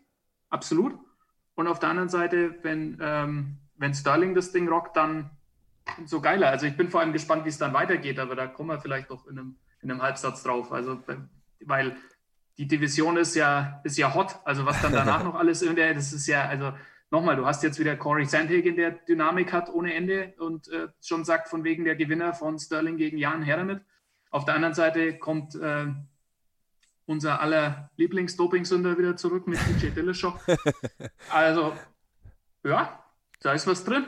Und hey, Triple C hat auch, äh, kokettiert ja auch immer wieder damit. Ja, der, der kokettiert ja viel, wenn der Tag lang ist. Äh, kokettiert er den ganzen Tag, wenn es sein muss. Ne? Ich finde den ja mega unterhaltsam, aber stimmt schon. Also es ist eine tiefe äh, Division auf jeden Fall, mal eine stark besetzte Division. Und wenn man sagt, ich, ich tauche ja wirklich da in die tiefsten Ebenen ab und versuche da irgendwie Unterschiede auszumachen, wenn man sagt, das ist die Gewichtsklasse bis 61,2 Kilogramm. Punkt. Sind ja jetzt nicht die größten Männer. Also hier haben wir was, 1,71 gegen ja ungefähr genauso groß. Ähm, dann äh, hat aber Aljamain Sterling trotzdem 10 cm Reichweitenvorteil. Das ist interessant. Vielleicht kann er damit so ein bisschen die Striking-Defizite, möchte ich es nicht nennen, denn der ist auch sehr gut im Stand, aber vielleicht kann er so das Striking ein bisschen ja, ausgleichen. Ansonsten gibt es ja keine großen Unterschiede. Ähm, außer das Ground Game, wie gesagt. Also da sehe ich tatsächlich Szenarien, wenn Sterling das runterbekommen kann, was schwer wird, was schwer wird bei der Wahnsinns-Takedown-Defense von Jan, dann könnte das da trotzdem nochmal so eine eigene Dynamik bekommen. Was mich am meisten auf jeden Fall freut an diesem Kampf ist, es ist the fight to make. Also das macht Sinn. Sterling hat sich diesen Status als Herausforderer erarbeitet. Jan hat sich den Titel erarbeitet. Bei Nunes gegen Anderson kann man jetzt sagen, ja, ähm, wen soll sie jetzt wegputzen? Geben sie halt die Anderson. Bei Blachowitz gegen Adesanya kann man sagen, gut, primär sind das mal monetäre Gründe, denn Adesanya ist ja eigentlich ein Mittelgewicht. Aber hier ist es wirklich rein sportlich gesehen the fight to make. Das sind in meinen Augen am kommenden Samstag, was ist es für ein Datum? Heute ist der 1. März beim Zeitpunkt der Aufzeichnung. Also im März 2021 sind das die beiden besten Bantamgewichtler in der UFC. Oder äh, liege ich falsch? Was denkst du?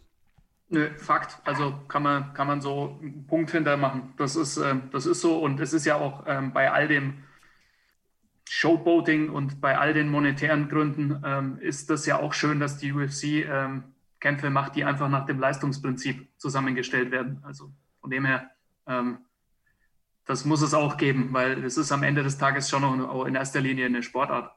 In erster Linie.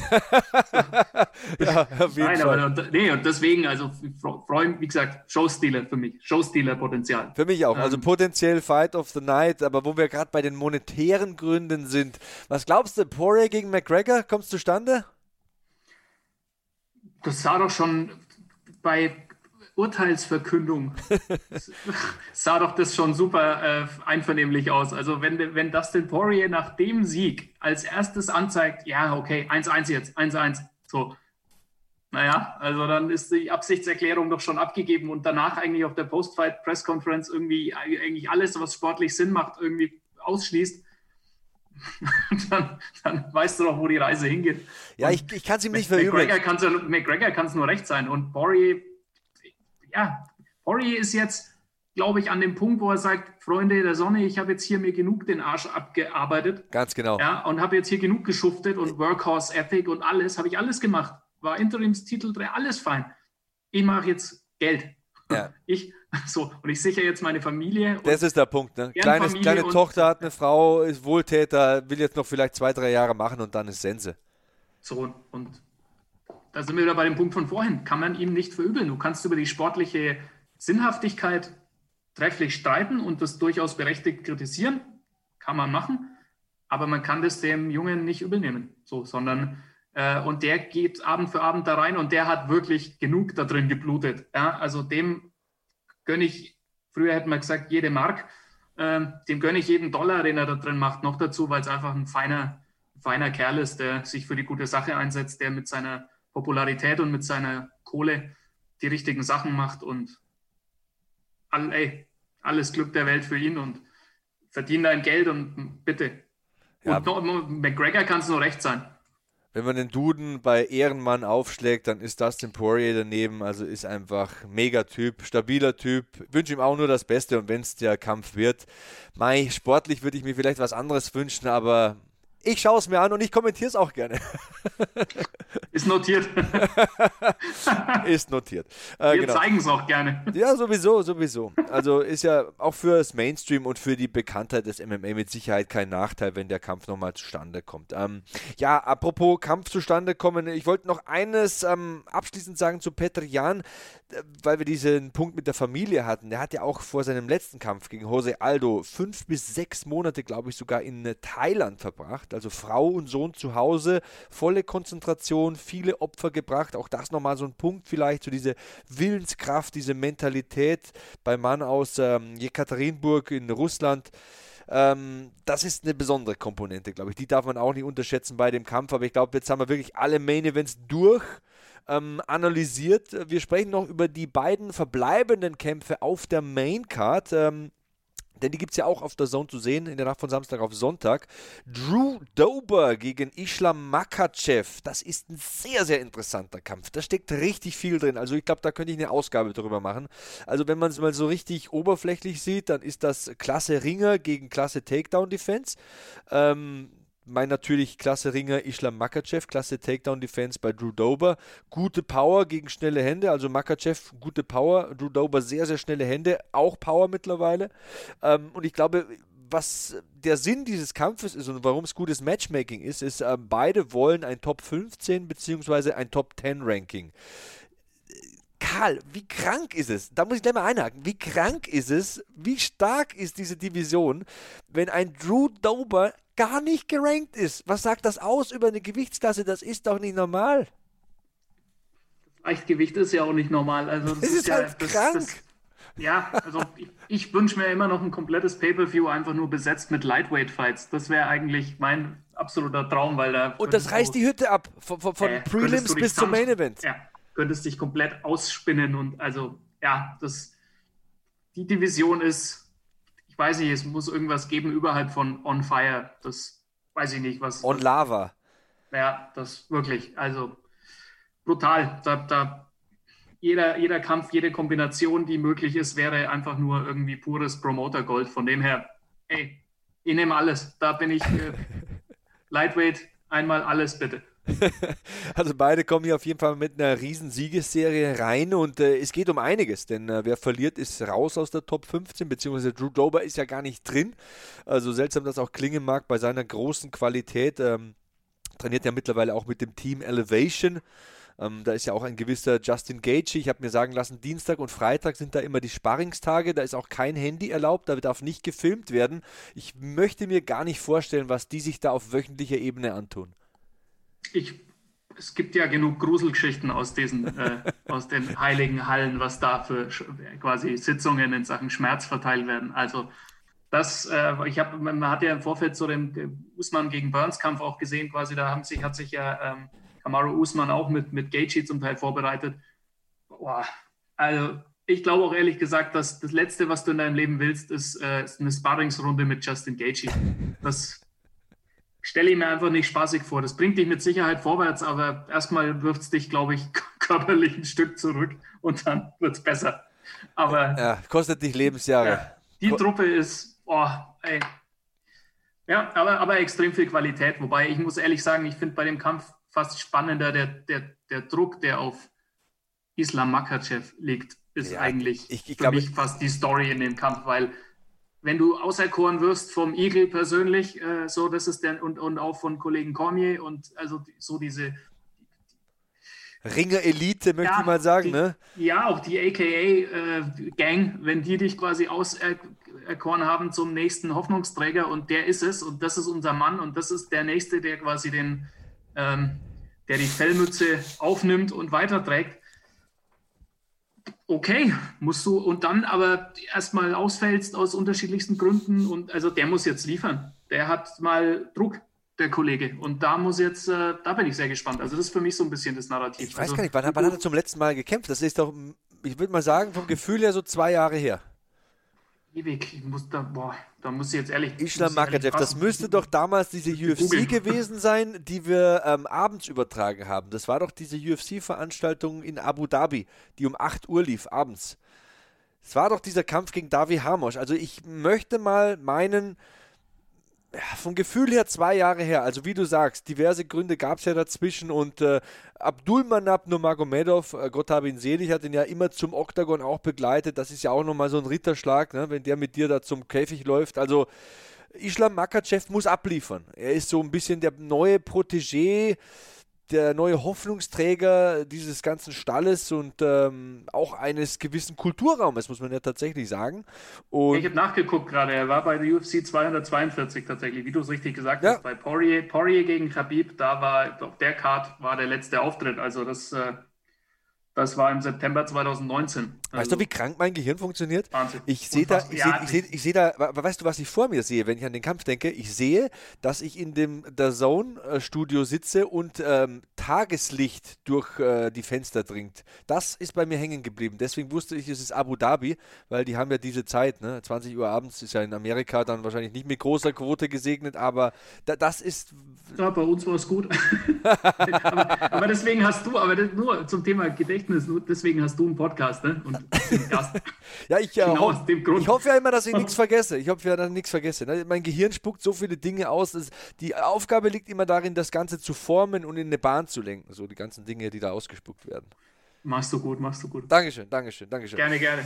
Ähm, einen Kampf haben wir noch auf der Maincard. Ich glaube, vorher machen wir noch mal eine kurze Trinkpause und dann schließen wir diese Runde mit Thiago Santos gegen Alexander Rakic. Auch ein ganz, ganz feines Tänzchen.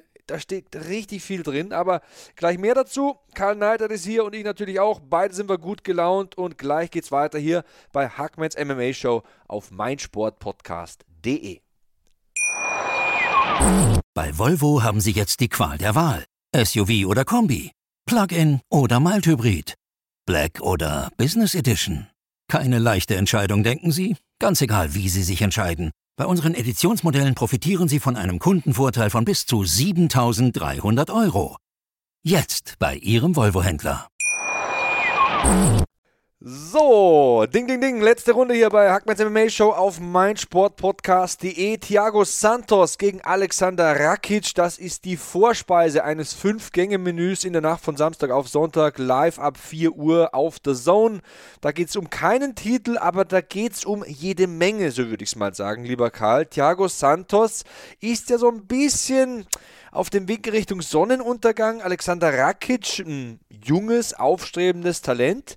Und äh, ein Sieg in diesem Kampf, ich weiß nicht, wie du das siehst, in meinen Augen kann ein Sieg für Alexander Rakic einen Titelkampf bedeuten.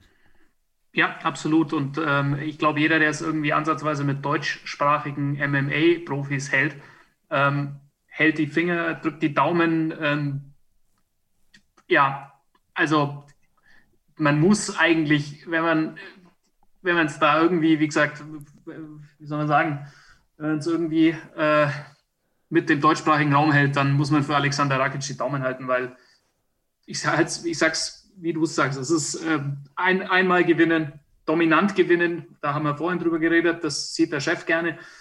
Und dann hat er, glaube ich, einen Titelkampf, der Alex. Deswegen, das wäre das eine Riesenchance, aber, aber wird nicht leicht. Also den, den brasilianischen Mjölnir, den musst du erstmal rausbringen aus dem Octagon. Also das glaube ich, und der wird unterschätzt. Der hat jetzt, der hat gegen Jones knapp verloren und war schwer verletzt. Also das, das, das, vergisst man immer, was der für eine Leistung gegen John Jones gebracht hat, obwohl er einfach eigentlich schon gar nichts mehr im Octagon verloren hätte. Wahnsinn. Dann gegen Teixeira ist er gut reingekommen, hat dann eben äh, verloren. So, und, und jetzt ist er in so einer ganz gefährlichen Situation, wo viele, auch, auch Rakic selber hat im Interview gesagt, von wegen der, der macht den Eindruck, als hätte er die besten Zeiten hinter sich, Santos. So und ungefähr, ich schicke den, jetzt in, schick den jetzt in Rente. Das sind die gefährlichsten. Und das weiß man nur, wenn man irgendwie, weiß ich nicht, wenn man dreimal eine Fightsport-Veranstaltung gesehen hat, weiß man, Vorsicht vor den, vor den angeschlagenen Jungs, weil die, die beißen am festesten. Ja, ähm, ich bin mir auch nicht sicher, ich gebe dir recht, also nach diesen krassen Verletzungen im John Jones Kampf, also beide Kreuzbänder kaputt, Meniskus, Knorpelschäden, hau mich tot. da weiß man einfach nicht, wo steht dieser Thiago Santos? Und ich weiß auch nicht, ob man diesen Kampf gegen Glover Teixeira so 100 als Blaupause für seinen jetzigen Stand nehmen kann. Denn nach so einer langen Pause, wer weiß, was da der Kopf macht und äh, wie sehr man in seinen Körper vertraut. Ähm, vielleicht ist da einfach nur viel schief gelaufen, das weiß ich nicht. Also jetzt ist es wirklich eine Standortbestimmung für ihn. Ich glaube, jetzt ist 37 und ähm, naja, eins ist sicher, seine Kämpfe sind nie langweilig. Äh, das ist, wird sein, glaube ich, 21. UFC-Kampf am kommenden Wochenende und man weiß ja, seine Schlagkraft ist enorm. Also Jan Blachowitz K.O. geschlagen, Manua K.O. geschlagen, Eric Anders, also das ist ein Granitschädel, den K.O. geschlagen. Also Santos hat die toughsten Kämpfer ins Reich der Träume befördert. Ich glaube, dazu war der letzte, war der letzte Mann, der äh, Jan Blachowitz besiegt hat. Ganz genau. Und äh, er hat mehr Leute schlafen gelegt äh, als äh, keine Ahnung ähm, pf, Valium. Ähm, also er hat die toughsten Kämpfer KO geschlagen und wenn er sauber trifft, gehen die Lichter aus und er hat auch alles gesehen in seiner Karriere. Er war ja lange im Mittelgewicht aktiv, glaube ich, hält da auch immer noch den KO-Rekord, jetzt im Halbschwergewicht. Dann dieser Wahnsinnskampf gegen John Jones, du hast gesagt, er hat eine denkwürdige Schlacht geliefert. Viele haben ihn sogar vorne gesehen. Trotzdem muss man ganz klar sagen, mit 37 dürfte ihm hier klar sein, er muss gewinnen, sonst ist er raus aus dem Titelrennen. Also andere, alles andere als ein Sieg bedeutet das ewige Aus. Dann bist du irgendwo zwischen 6 und 8 und dann spielst du da keine Rolle mehr in dem Alter. Ähm, ja, das kann, das kann ja Alexander Rakic auch durchaus in die Karten spielen. Also diesen Druck, dieser Druck, äh, also mehr Druck liegt definitiv bei, äh, bei Santos, würde ich behaupten, aus den genannten Gründen. Und, und Alexander Rakic wiederum hat auch gegen einen erfahrenen Mann wie Anthony Smith gezeigt, dass er eben durchaus auch zu abgebrühten äh, Leistungen imstande ist. Dass er, also er kann es spektakulär, wie mit diesem legendären Headkick gegen Jimmy Manua, aber er kann es natürlich auch mittlerweile äh, in Anführungszeichen unspektakulär, aber erfolgreich. Also und das ist auch eine, also du, du merkst einfach, finde ich, dass Rakic ein Kämpfer ist, der noch in seinem Evolutionsprozess steckt und der noch quasi dazulernt und der besser wird. Und also der ist quasi noch auf dem Weg zum Peak und Santos ist oder wähnt man aktuell ein bisschen über den Peak. Und das ist so ein bisschen das Narrativ des Kampfes. Und aber da deswegen, also für, ein, für, ein, äh, für eine Sportplattform namens The Zone, die in Deutschland und Österreich äh, UFC-Rechte äh, besitzt, siehst du es mir nach, dass ich ein wenig parteiisch bin in Richtung Kollegen Rakic. Ja, für die, es nicht wissen, der wurde in Wien geboren und ähm, du hast ja gesagt, das ist eine der großen deutschsprachigen Hoffnungen in der UFC.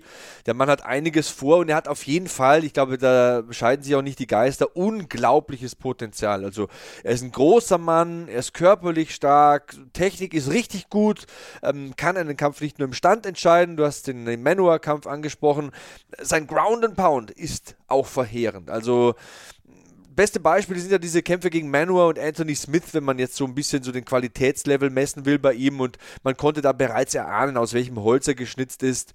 Also Alexander Rakic will am kommenden Wochenende eine weitere Legende zu Fall bringen und das wäre für mich dann ja, spätestens mit einem weiteren Sieg verbunden, die Muss-Titelchance. Eigentlich sehe ich ihn bei oder im Falle eines Sieges am kommenden Wochenende ähm, schon äh, da berechtigt, eine Titelchance zu fordern. Und äh, ja, der Mann hat alle Vorteile auf seiner Seite. Wie gesagt, Körper ist noch jung, ist noch lernfähig, hat eine steile Entwicklungskurve und äh, hat auch eine große Begeisterungsfähigkeit, lebt und brennt für diesen Sport. Und ich freue mich schon drauf. In ein paar Wochen habe ich ihn hoffentlich mal hier im Podcast. Da möchte ich auch ein bisschen mit ihm plaudern. Bin gespannt gespannt, was er da zum Besten gibt. Den hattest du noch nie äh, im, im, Interview, glaube ich, ne? Wir haben einen Termin für den 11. März, weil äh, als äh, Journalist musst du manchmal auch zocken. Äh, und ich habe äh, quasi gezockt und habe mit dem Team Rakic einen Termin für den 11. März ausgemacht. Ähm, äh, in der Hoffnung, dass wir da eben einen zumindest Kandidaten für den Title Eliminator, wenn du jetzt Glover Teixeira noch mit reinrechnen möchtest, weil ich glaube, den kann man dann trotzdem irgendwie nicht ganz so überspringen. Ja, aber das habe ich auch gedacht. Das habe ich auch gedacht. Und aber genau, also wir haben den Termin ähm, und ich hoffe natürlich, dass äh, sich quasi der Zock, dass der sich auszahlt und dass ich dann da einen glücklichen Alexander Rakic sitzen hat, der voller Leidenschaft dann über einen äh, über ein frisch äh, gewonnenes äh, Matchup spricht und äh, uns Prognosen gibt und darüber aufklärt, was er dann äh, mit der Zukunft so vorhat.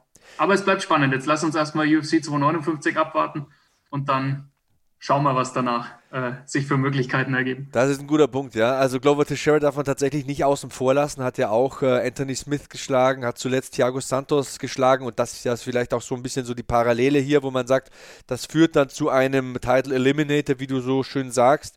Ähm, ja, bleibt spannend. Also nochmal zurück zu diesem Auftaktkampf, ohne es zu lange zu machen.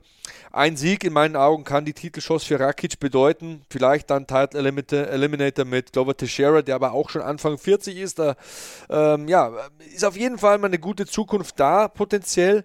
Und ähm, nach dem Sieg gegen Anthony Smith, da braucht es ja nicht mehr viel, um so eine Hand am Gold wenigstens mal zu haben. Also eine Hand. Auf jeden Fall sehen wir da zwei Männer mit heftiger Physis, zwei starke, explosive Typen. Karl, für mich der perfekte Auftaktkampf. Absolut. Also der, das, der, der perfekte erste Gang für ein wunderbares Fünf-Gänge-Menü. Ähm, und ja, also bei einem Kampf sagt man manchmal don't blink, also nicht zwinkern. Das gilt hier für die ganze Karte. Einfach don't fucking blink. ich sage immer, nicht in die Chipstüte fassen. Das wäre in meinem Fall eh schon zu spät, aber nein, das, äh, also die, jeder Kampf ein Highlight, äh, jeder Kampf die volle Aufmerksamkeit wert. Und wie gesagt, ich habe es vorhin schon mal gesagt und platter habe ich es nicht. Holt euch ein Abo, äh, holt euch The Zone und zieht euch das rein, weil ihr werdet es nicht bereuen. Und wer sich noch nicht in MMA verliebt hat, die Karte sind echt verdammt gutes Date-Angebot. so sieht's aus. Also drei Hauptkämpfe, die haben wir ausdrücklich und ausführlich beleuchtet. Der Titel im Halbschwergewicht der Männer, Jan Blachowitz gegen Israel Adesanya, wobei Israel Adesanya ja schon der Champion im Mittelgewicht ist. Also es gibt vier Champions zu sehen sozusagen. Dann Amanda Nunes gegen Megan Anderson. Amanda Nunes sogar Doppelchamp im Federgewicht und Bantamgewicht. Hier geht es um die Krone im Federgewicht der Frauen natürlich. Dann Bantamgewichtschampion Petr Jan gegen Aljamain Sterling, den Funkmaster. Und dann äh, Leichtgewichtskampf Islam Makachev gegen Drew Dober. Drew Dober will in die Top 15, ist hungrig. Islam Makachev, da weiß man nicht, hat er Ringrost angesetzt? Ist er wirklich dieser auserwählte, handverlesene? Kann er dem gerecht werden? Also viel Druck und auch viel Druck beim Auftaktkampf. Halbschwergewicht Thiago Santos gegen Alexander Rakic. Also ich lege mich fest, das ist die beste Card in diesem Jahr bisher. Und äh, das zeigen in meinen Augen auch die Prelims, wenn man sieht, Dominik freaking Cruz. Dominic freaking Cruz, ne? Bantamgewichtslegende, Leute. Gegen Casey Kenny ist der letzte Kampf der Prelims. Dann hast du in der Mitte, also Leute, das ist Majestätsbeleidigung. Dann hast du in der Mitte Joseph Benavides gegen Askar Askarov. Das ist, lege ich mich jetzt mal aus dem Fenster, eine Fight Night Main Event an jedem Tag der Woche und am Sonntag zweimal. Widerspruch. Ich, über Prelims kann ich mich nicht äußern, die haben wir ja nicht, deswegen. ich wollte es nur nein, als Argument Spä anführen nein, für die Späßchen. Qualität. Späßchen, nein, keine Frage, also um Gottes Willen. Also das, äh, du kannst es weiter runterverfolgen, es wird nicht langweiliger und es wird auch nicht wesentlich schlechter. Also es ist schon das, was die UFC da macht zurzeit äh, und wie die, wie die, in welcher Geschwindigkeit und in welcher Taktung da die Hammer-Matchups nur so reinfliegen. Also da kannst du den ganzen März hinlegen. Das ist absoluter Wahnsinn. Und wenn ich dann höre, im April ist schon wieder geplant, Zhang gegen Namachunas und Shevchenko gegen Andrade. Also, jo, langweilig wird es uns nicht. Also, nochmal, der The Zone Fight Club ist äh, sein Eintrittsgeld wert. So sieht's aus. Das ist ein schwer am Türsteher vorbeizukommen. Kommst du nicht rein? nicht mit den Schuhen, nicht mit den Schuhen. Vor allem, wir haben ja nur noch einen Schuh an nach dem Abend, ne? Ja, es liegt in den Händen von Miss Anderson. Also, hey. ich glaube mich so schlapp.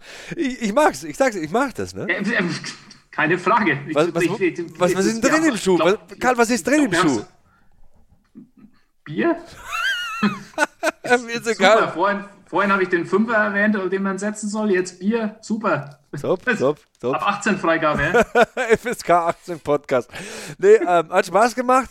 Ähm, vielleicht auch meine letzte Frage an die Hörer. Ähm, würde es euch Spaß machen, dauerhaft einen festen Partner an meiner Seite hier zu hören? Das gab es jetzt mal auf Twitter zu hören. So, ähm, hol dir doch mal dauerhaften Partner. Ist natürlich auch immer schwierig, zu zweit, zu immer zur selben Wochenzeit Zeit zu finden. Aber das stelle ich gerne zur Diskussion. Hashtag HackmanMMA. Ähm, auch gerne eine Apple Podcast Rezension reinhauen. Gibt es, glaube ich, schon über 50 Stück und äh, ja, immer noch ein Fünfer-Schnitt. Also das lässt sich sehen. Ähm, ich danke dir, Karl. Hat super Spaß gemacht heute. Ich würde mal sagen, auf gute, nein, sehr gute Kämpfe am kommenden Wochenende. Ich freue mich drauf. Danke, dass ich da sein durfte und äh, Bewerbung ist raus für den äh, Sidekick. Ja, du, jederzeit. Das wäre wär der Wahnsinn, wäre der Wahnsinn. Wie findet ihr das? Also, Feedback, Hashtag HackmanMMA. Du hast ja nicht so mit den sozialen Medien, aber ich bin Sebastian Hackel bei Twitter und Instagram. Also Feedback, Wünsche, Anregungen, irgendwelche Tipps oder auch, wenn ich was falsch gesagt habe, her damit. Ich nehme alles gerne auf. Und ja, das war Episode 78. Karl Neidhardt, The Zone Fight Sports Producer an meiner Seite. Wir freuen uns beide auf aufs kommende Wochenende. UFC 259 auf der Zone. Bleibt sicher, bleibt sauber, bleibt safe. Andreas Kanyotakis würde sagen, bleibt auch noch cremig. So long, Hackman out.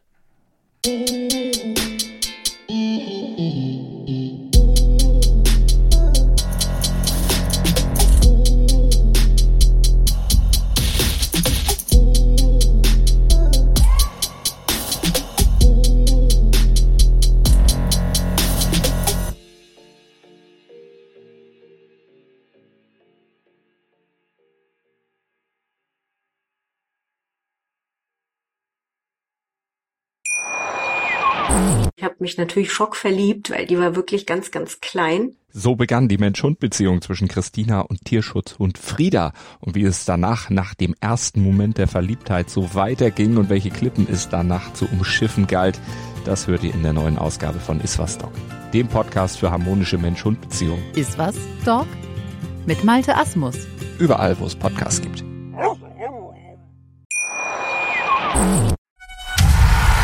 Hackmans MMA Show. Mit Sebastian Hacke. Auf meinsportpodcast.de